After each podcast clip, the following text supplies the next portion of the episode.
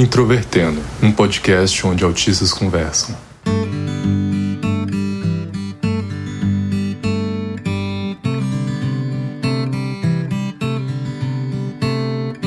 Um olá para você que ouve o podcast Introvertendo, que é o principal podcast sobre autismo do Brasil. Meu nome é Thiago Abreu, sou jornalista, um dos integrantes aqui deste projeto que fala sobre autismo na vida adulta, inclusive eu sou autista. Oi, eu sou Luca Nolasco, fui diagnosticado aos 16 anos e hoje estou aqui com 22 e convivendo com isso. Eu sou a Carol Cardoso, tenho 25 anos e fui diagnosticada com síndrome de Asperger pelo Orkut aos 14 anos. Vou falar mais detalhes ao longo do episódio. Eu sou Otávio Crozara, 29 anos, diagnosticado aos 22. Eu era estranho na adolescência e não sabia por quê.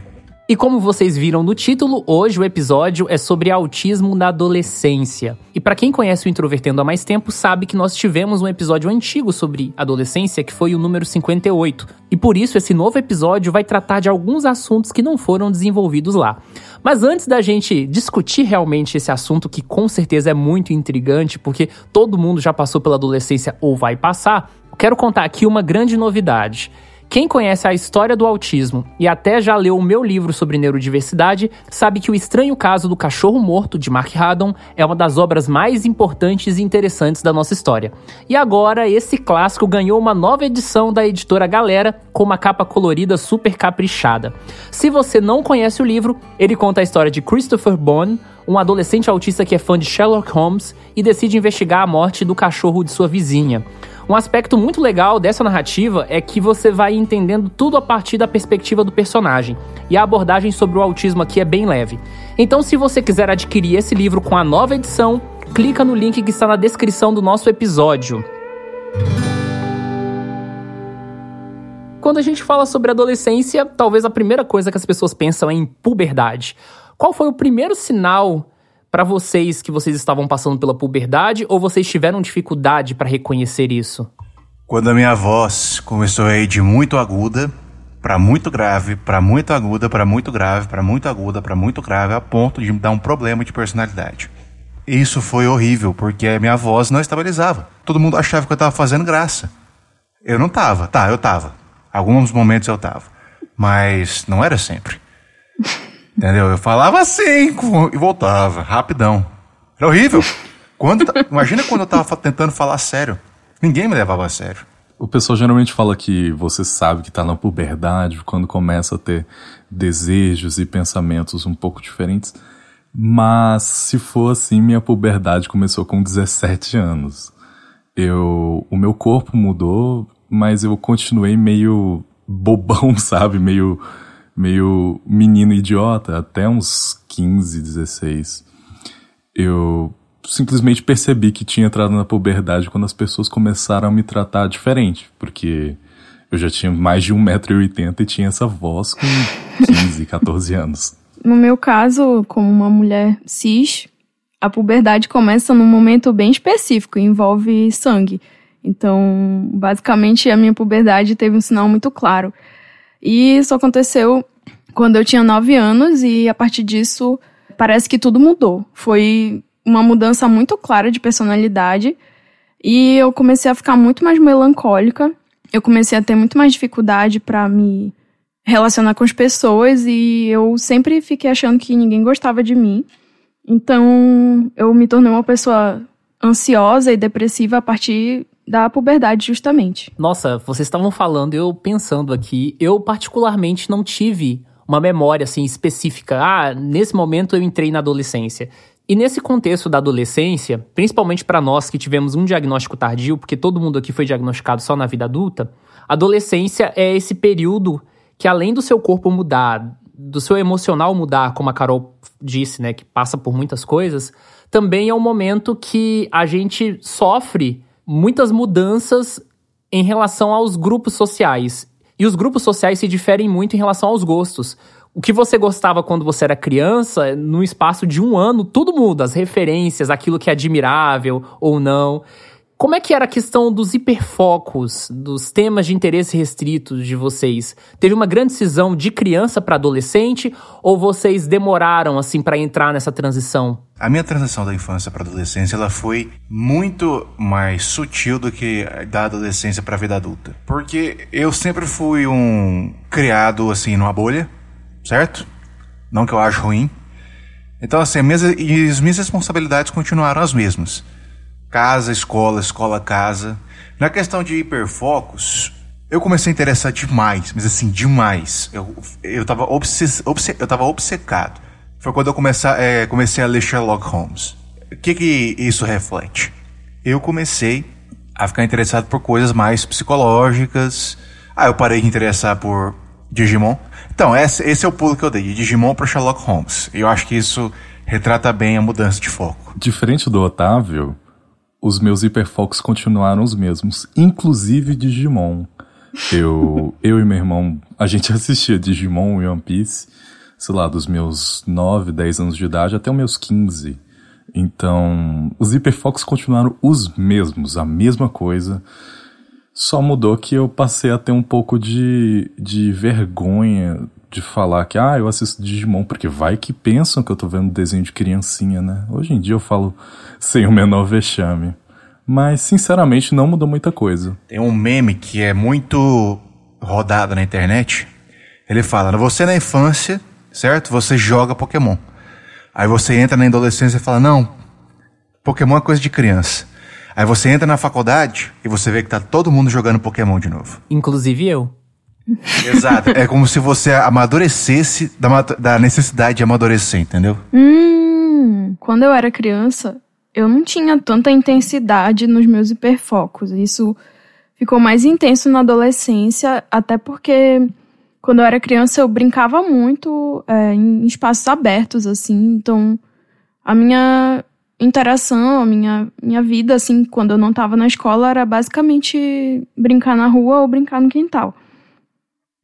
Quando eu fui ficando mais adolescente e as pessoas da rua começaram a não querer mais brincar, eu comecei a me isolar um pouco mais e eu comecei a ficar mais ansiosa e as pessoas da escola meio que não me davam muita importância também. E era muito mais difícil fazer amigos e eu, eu precisava ocupar o meu tempo com outras coisas. E eu comecei a ter um hiperfoco em inglês. E era uma coisa bem intensa, assim. Eu passava o dia inteiro lendo o dicionário de inglês. E aí depois eu comecei a ficar viciada na, na revista Super Interessante. Eu li todas as revistas desde a primeira edição que foi lançada em 1987. E eu lia de todos os meses, eu li na ordem todas as revistas, porque antigamente o banco de dados deles era, era aberto, era disponível para qualquer pessoa no site. Então, eu basicamente só fazia isso no meu tempo livre. E aí, um derivado desse hiperfoco não super interessante, teve uma edição que eles falaram sobre sonhos. E aí eu fiquei extremamente hiperfocada no tema de sonhos e eu cheguei num livro que falava sobre sonhos lúcidos. E foi muito interessante essa época porque eu achava que eu poderia viver tudo que eu não vivia na vida real dentro desses sonhos lúcidos. Então eu fiquei muito focada em descobrir essa habilidade de ter sonhos lúcidos. Para quem não sabe, um sonho lúcido é quando a gente acorda dentro do sonho e percebe que está sonhando e se a gente é, se esforçar muito e desenvolver essa habilidade, tem um método assim para fazer isso, a gente consegue manipular o que acontece nos sonhos. Então eu queria muito que isso acontecesse porque eu queria que eu inventasse amigos para mim, que eu inventasse um romance, que eu tivesse uma vida diferente, que eu conseguisse interagir com as pessoas dentro do sonho, meio que para não precisar fazer isso na vida real. Só entrando numa minúscula vertente do que a Carol disse, os meus hiperfocos, apesar de não terem mudado da infância à adolescência, a intensidade deles mudou muito. Porque na infância eu assistia desenho animado casualmente. Já na adolescência eu assistia quase competitivamente. Eu queria saber absolutamente tudo sobre Digimon, tudo sobre One Piece. Eu assisti 500 capítulos facilmente. Então a intensidade das coisas de fato mudou bastante. Concordo com o Luca. Assim, eu já assistia anime, mas na adolescência eu foi um, assim um ponto de virada para mim também. Eu comecei a assistir animes que nem todo mundo assistia. Eu virei um hipster de animes, sabe? Naruto, Bleach, One Piece, que eram os, os três grandes daquela época. E se você pensar assim, eu já tô com quase 30 anos, eu assisto desde que eu tinha aqui 14, 16 anos, One Piece segue firme e forte, viu? Vocês falaram sobre mudar o hiperfoco ou não, né, conforme a idade, e eu quero acrescentar uma coisa que eu acho que é muito importante, principalmente no meu caso. Às vezes, o seu hiperfoco se mantém, mas o mundo muda. E foi isso que eu experimentei na minha adolescência, né, que foi entre 2009 até 2012. Porque, por exemplo, eu era um colecionador ávido de cartões telefônicos de orelhão. E exatamente no final da década de 2000, eles pararam de ser diferentes, de terem coleções. Então parou de fazer sentido. O mundo me forçou a parar de ter hiperfoco e colecionar cartões telefônicos. Outra coisa que eu posso consolidar é que eu tive o um interesse a vida inteira por áudio, por música, e isso amadureceu conforme o mundo mudou também. Porque na adolescência, tendo acesso à internet, eu consegui usar esse meu interesse restrito em outros contextos, como escrever sobre música, é, discutir publicamente. Então eu vejo que, ao mesmo tempo que os nossos interesses podem mudar, muitas vezes o contexto social ao qual a gente está incluso acaba forçando essa mudança ou não. Principalmente a gente que veio de um, de um período em que a internet e a tecnologia avançou de forma galopante, né, nos últimos 10 anos. Foi uma coisa assim surreal. Basicamente, a gente deixou de ter hiperfoco casual para ter hiperfoco competitivo na adolescência. Acho que dá para resumir desse Sim, jeito. eu acho que faz sentido, principalmente porque socialmente a gente tem aquela coisa de que a adolescência já é um processo transitório para a vida adulta, que você começa a pensar em trabalho, em profissão, o que você vai fazer. Então, no meu caso, por exemplo, eu fui, foi a época que eu comecei a usar os meus interesses restritos para alguma coisa que fosse entre aspas produtivo, sabe? Mas voltando nesse núcleo mesmo da adolescência, uma parte muito importante e que a gente até já falou em episódios anteriores, como o episódio 141 de Saudade, adolescência é o momento de algumas experiências muito importantes. Muitas vezes o primeiro beijo, a primeira transa, que são coisas que as pessoas contam sobre isso e se orgulham. E lá naquele episódio 141 de Saudade, a gente falou que é difícil alguns autistas terem saudades desses marcos da vida se eles não viveram isso, né? E que é algo muito triste. Então eu queria saber a noção de vocês sobre relações amorosas, ela era parecida com as pessoas socialmente, só que vocês conseguiam ou não experimentar no mesmo nível, ou vocês eram totalmente desinteressados? Eu, eu, eu era interessado, mas eu não conseguia essas experiências. Questão amorosa demorou um pouquinho mais para aparecer. Eu tive algumas experiências, mas nada marcante. E eu, tanto na adolescência quanto na infância, eu nunca me dei bem com gente da minha idade. As típicas experiências da adolescência eu não tive na adolescência, por uma série de razões. Apesar de eu ter tido minhas primeiras experiências por volta de 17 anos, eu não sei, eu acho que eu não tinha tanta vontade de ter experiências sexuais e coisas assim até os 16, 17, mas eu era muito carente, eu queria só carinho e ser amado. Então, eu não sei escrever, quase como um meio termo entre aquele negócio de, ah, eu quero ter amigos, como é na infância, e, ah, eu quero namorar, como é na adolescência. Eu tava no meio termo de só, eu quero ter alguém com quem eu possa desabafar e me abraçar depois. Para mim já foi uma coisa muito mais de conformidade social. Eu via que as pessoas da minha idade, isso ali com 12, 13 anos, já estavam ficando, tinham historinhas de pegação em alguns lugares, né? Gente já tendo as suas primeiras experiências sexuais. E eu tinha dois lados. Um lado meu evitava, porque afinal eu era uma pessoa religiosa e eu seguia os preceitos religiosos à risca, então não queria ter experiências maiores. Outro lado meu queria ter pelo menos ali um namoro ou alguma coisa assim e, e desenvolver algumas habilidades. E era algo que parecia completamente inalcançável para mim. Na minha percepção, em algum momento da vida eu ia me dar bem, mas não seria naquele momento. Mas aí, ao longo da adolescência, principalmente ali dos 16 para frente, eu comecei a ter a noção real do quão distante eram as minhas habilidades e aquilo que eu poderia conseguir em relação às outras pessoas, que era algo que eu não tinha com 14, com 13 anos. Então acabou se tornando uma coisa bem chata. E é claro, isso também tem relações com a questão da sexualidade. Era muito mais difícil realmente conseguir ter experiências como as outras pessoas, porque eu não era como as outras pessoas. Comigo aconteceu basicamente a mesma coisa, é, de um jeito um pouco diferente eu lembro que teve um marco imenso nessa transição, que foi a chegada de uma colega na escola, e ela era um ano mais velha. E só isso já fez muita diferença, porque parece que ela teve um efeito Regina George em todo mundo, sabe? Parece que ela era a rainha da escola e todo mundo queria ser igual a ela. E parece que a partir desse momento todo mundo começou a pensar em namoro e, e ela foi a primeira menina da escola a começar a namorar, da, da minha turma, no caso.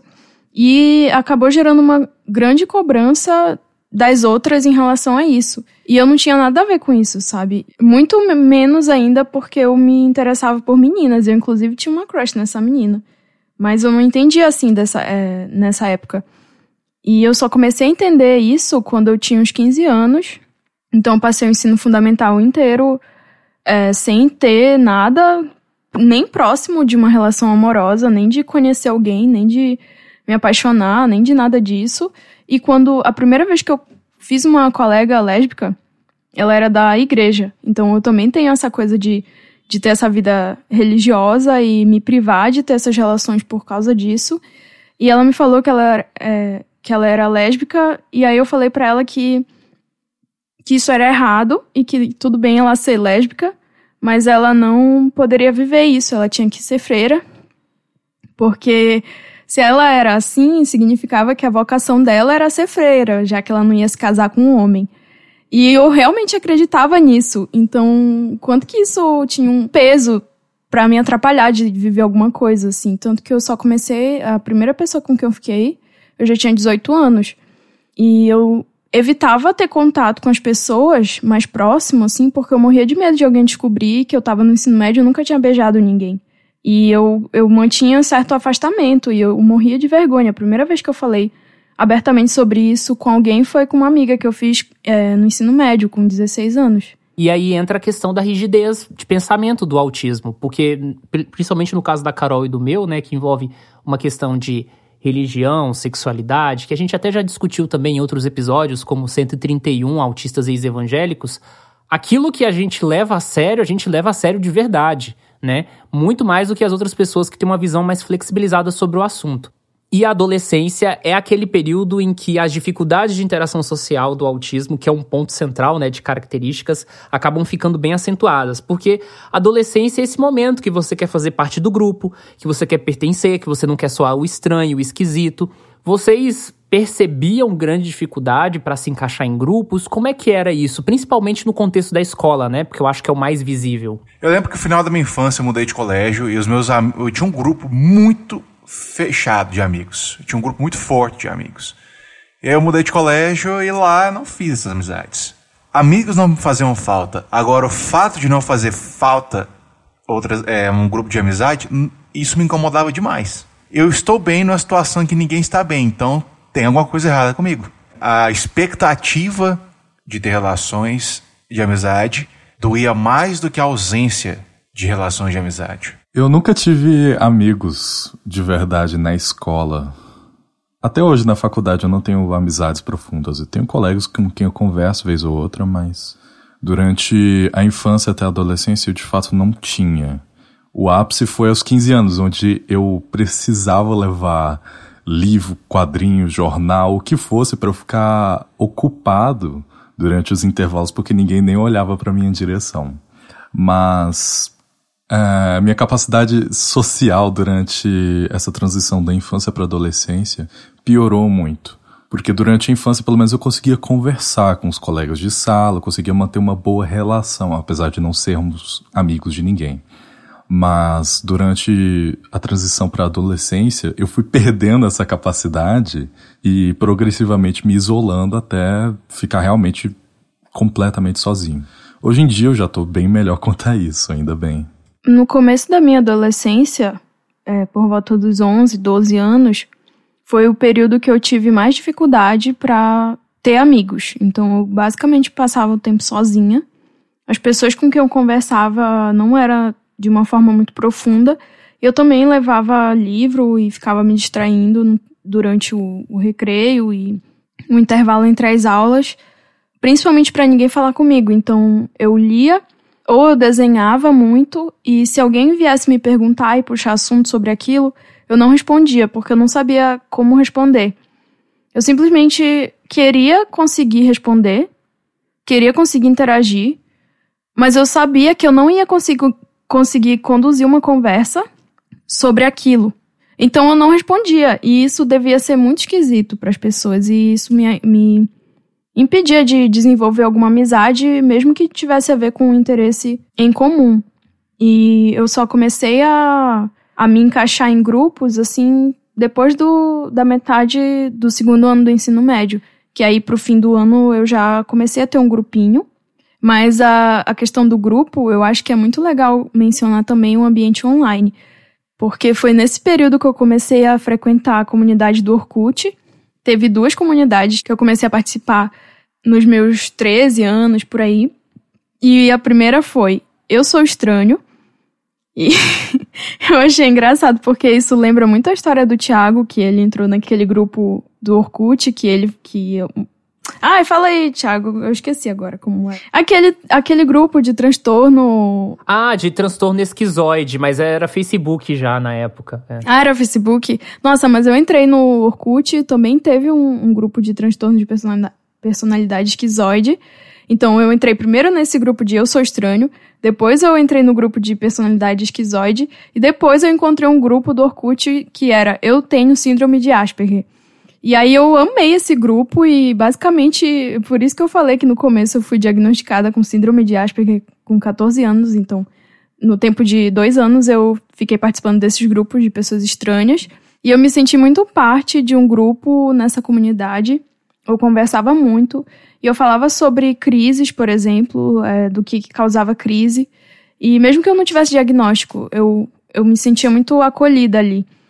E depois que a minha psicóloga disse que achava que eu devia ser diagnosticada na infância, então provavelmente eu não era autista, eu deixei de, de lado e eu perdi essa oportunidade de continuar conversando, porque eu me sentia uma impostora de estar nessa comunidade sendo que eu não tinha diagnóstico. E aí eu parei de falar com todo mundo e só comecei a ter um, uma amizade maior depois que eu saí desse ambiente online e, e finalmente fiz uma amizade que me proporcionou várias outras amizades e hoje eu consigo ter uma rede de amigos bem legal, assim. Eu passei por maus bocados nessa questão de grupos sociais. Assim, se eu contar vai ser muito longo, mas eu lembro que aos 13 anos, no final do ensino fundamental, eu tinha alguns colegas de escola que eles eram os mais quietos da turma, eles eram um, um, grupinho assim. E eles deixavam eu ficar perto deles ali, convivendo com eles no recreio, e um dia eles deixaram bastante claro: olha, a gente deixa você aqui com a gente porque senão você fica sozinho aí na escola conversando com o pessoal da limpeza, porque eu não fazia parte de grupo nenhum e ficava vagando pela escola durante o recreio. Mas eles deixaram bem claro que eles estavam fazendo isso por dó e não porque eles necessariamente gostavam de mim 100%, que eles me achavam insuportável. Eu realmente era insuportável nessa época. Eu fui uma criança que falava pelos cotovelos, eu era muito comunicativo, mas é aquela questão do autismo, assim, regras sociais, eu era péssimo mesmo, né? E isso foi continuando durante todo, todos os anos seguintes. Eu entrei no ensino médio numa escola que tinha um nível socioeconômico diferente do que eu estava acostumado, culturalmente, tudo muito diferente. Eu estudei Instituto Federal. E aí eu me vi numa situação mais excludente ainda. Eu realmente não me dei bem com os meus colegas de uma forma geral. Eu tive um colega que eu me identifiquei bem, mas ele foi embora para o Rio de Janeiro e depois ele fingiu que eu não existia. E no final do ensino médio, eu fui me aproximando até de um colega meu que me tolerava, porque eu era bem esquisito e tal. Eu era uma pessoa ultra religiosa ele é ateu, mas muito gente boa. Inclusive, hoje nós somos super amigos. Eu vou até estar no, no casamento dele agora em julho.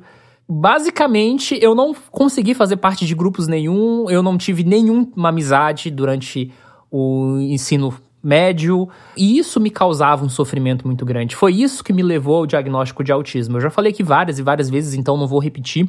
É, quem não conheceu, ouça os outros episódios do Introvertendo, mas foi aí que eu comecei a ter a sensação de. Ah, eu sou estranho, eu sou diferente, o que, que há de errado comigo? Essa coisa que me acompanha a vida inteira que eu não sei o que, que é. Ao mesmo tempo, a única gota social que eu tinha era a internet. Então eu frequentava muitos grupos, né? Primeiro as comunidades do Orkut, depois os grupos no Facebook. Fiz amizades virtuais e eu cometi muita gafe social. Já fiz cada coisa na internet que ainda bem que, que, não, que não está registrado, porque eu realmente teria muita vergonha. E, mas no final das contas, no final da adolescência eu cheguei com a sensação de que eu estava completando 18 anos e que eu não tinha nenhum amigo, nenhum vínculo social. Chegava o final de semana, se eu tivesse que ir para algum lugar na cidade, eu não tinha para onde ir, eu não conhecia nada da cidade, não tinha grupo social, não tinha temas de interesse.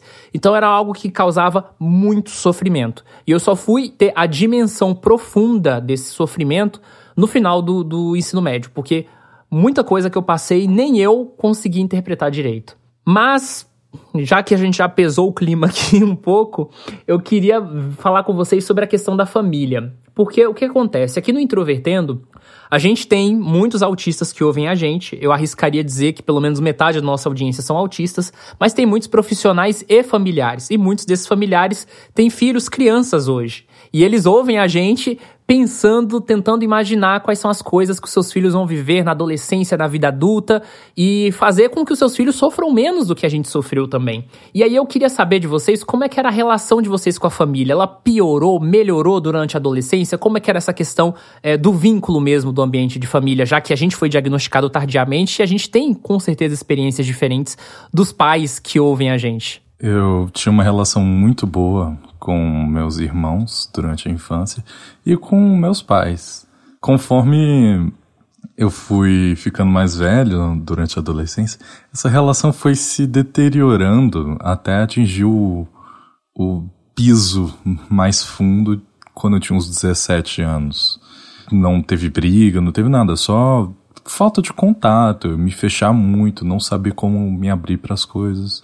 Mas se isso acalma quem está escutando e às vezes está preocupado ao ouvir isso, foi melhorando, melhorou muito conforme eu fui ficando adulto. Eu fui reaprendendo a conversar com a minha família, a me abrir, a expor uma fragilidade da qual eu não conseguia admitir ou pelo menos mostrar para as pessoas. Então, foi uma curva. Ficou ruim, depois melhorou e agora tá ótimo. Eu tinha muita dificuldade de interagir com qualquer pessoa fora do meu convívio. E era dificuldade de, tipo, não falar. Simplesmente a mamãe querer arrancar uma, alguma palavra minha, de tipo, ah, fala com fulano. E eu não sabia dizer nem oi. E eu tinha as minhas habilidades sociais bem atrofiadas num certo período da adolescência. E eu era muito estigmatizada pela família, todo mundo sabia que eu era essa pessoa que não conseguia falar, que tinha algum problema e que chamavam de bicho, bicho do mato, matuta. e, e, e tinha gente que achava que eu fazia isso para chamar atenção. E então era bem ruim, principalmente quanto a minha família estendida, porque minha família é imensa. Então, o meu convívio familiar mais próximo era uma, um grupo de mais ou menos 20 pessoas. E principalmente as minhas primas, eu, eu sinto que elas foram minhas grandes amizades na minha adolescência inteira.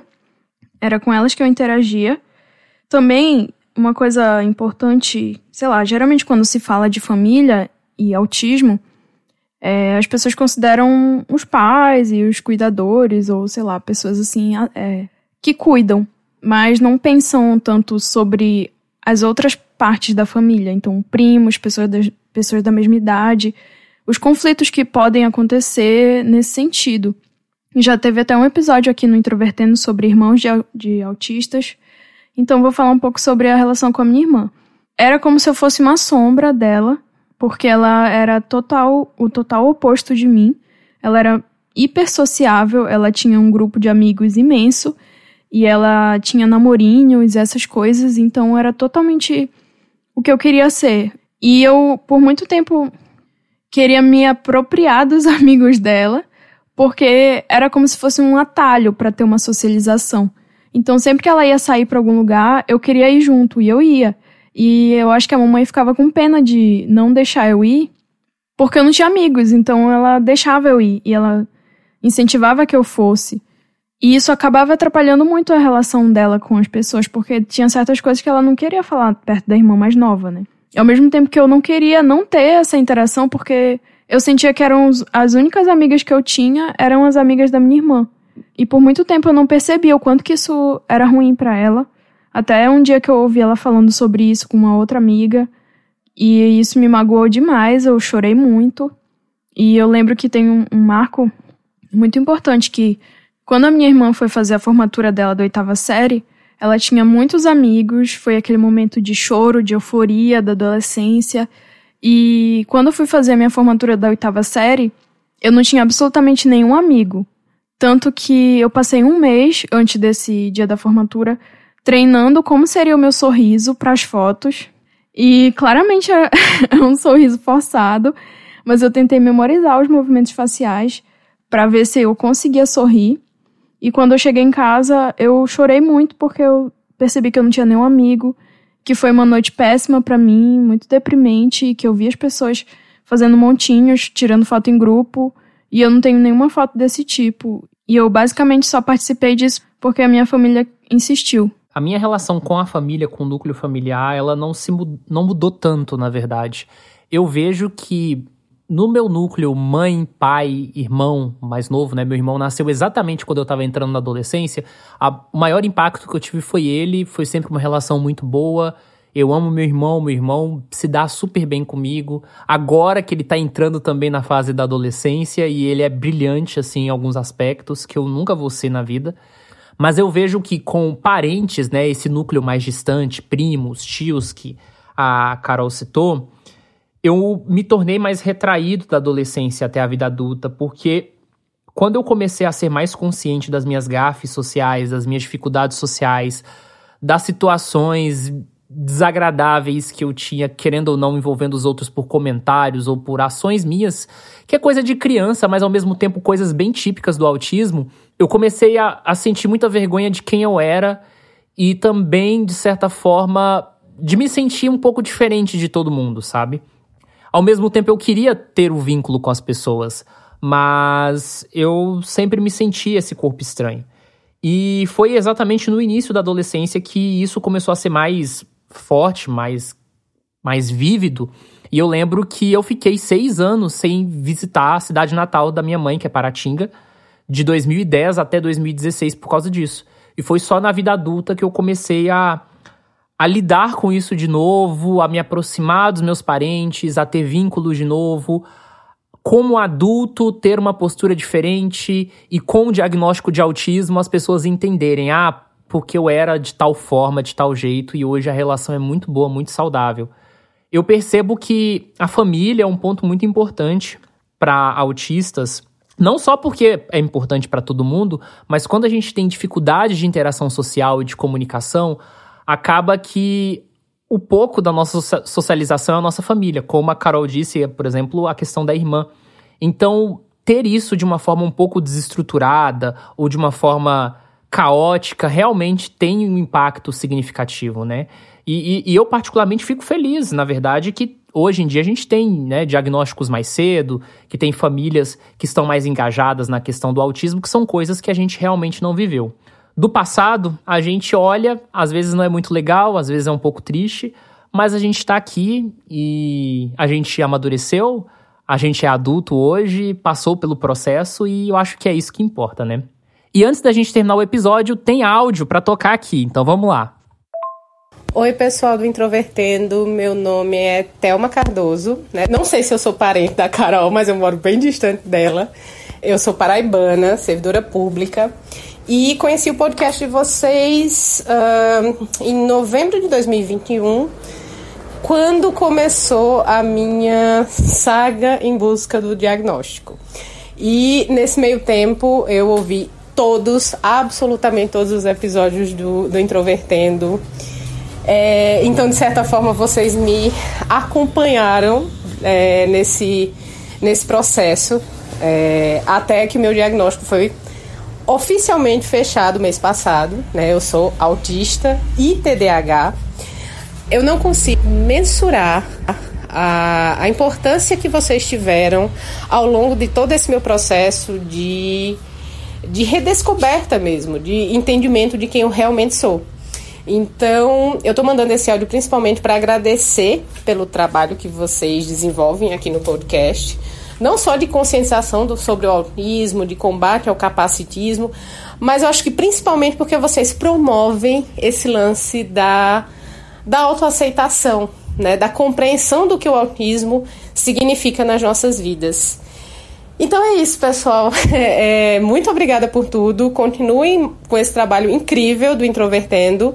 E do lado de cá, eu garanto que eu continuarei sendo um ouvinte assídua. Um abraço para todos vocês. Muitíssimo obrigado, Thelma, de verdade. Uma coisa que a gente nunca, nunca, nunca cansa de, de ver é as pessoas felizes por terem gostado ou achado interessante o nosso conteúdo. Então, receber uma mensagem como a sua é sempre gratificante. Obrigado de verdade. Para você que quiser mandar um áudio, pode mandar um áudio por WhatsApp no número 6299-465-6787. Não faça um áudio de mais de dois minutos, certo? Nós ouviremos. E se ele passar pelo nosso controle de qualidade, possivelmente nós vamos publicar. E então é isso, pessoal. Em julho a gente vai ter um período de férias, a gente vai dar uma descansada. Então esse é o último episódio, por enquanto. E em agosto a gente retorna com uma série muito especial de autistas e regiões do Brasil. Se você quiser saber mais detalhes, acesse as nossas redes sociais e lá saiba até como participar, beleza? Um abraço para você e até agosto.